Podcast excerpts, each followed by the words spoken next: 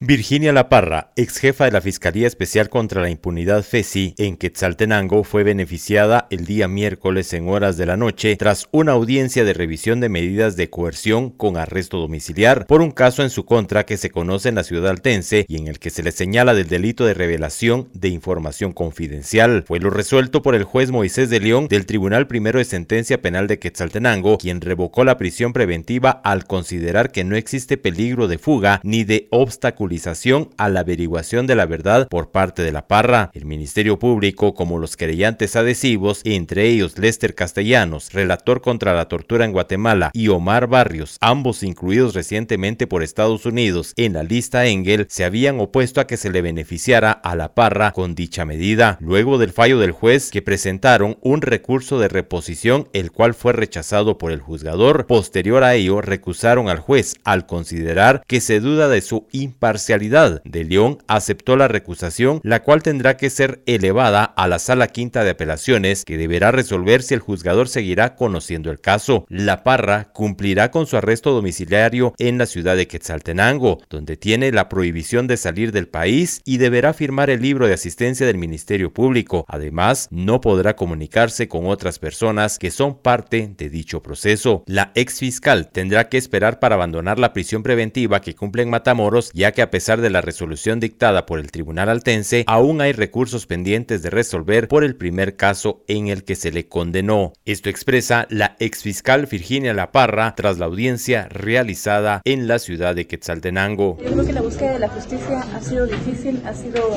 bastante eh, tardada, pero creo que es una lucha que debemos de realizar como ciudadanos, la lucha por la democracia, por el Estado de Derecho, por la justicia, por la moral, por los valores. Creo que es algo que debemos de realizar todos y todas las guatemaltecas.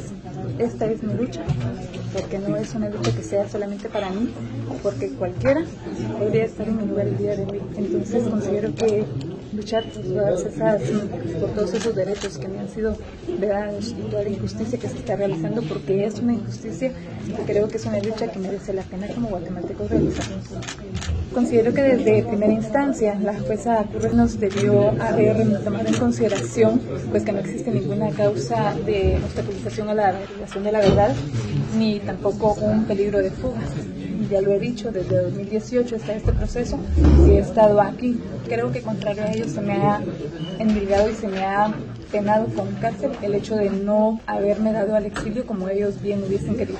Claudia González, abogada defensora, considera que Virginia La Parra podría salir de prisión en uno o dos meses. Desde Emisoras Unidas Quetzaltenango informa Wilber Coyoy, primera en noticias, primera en deportes.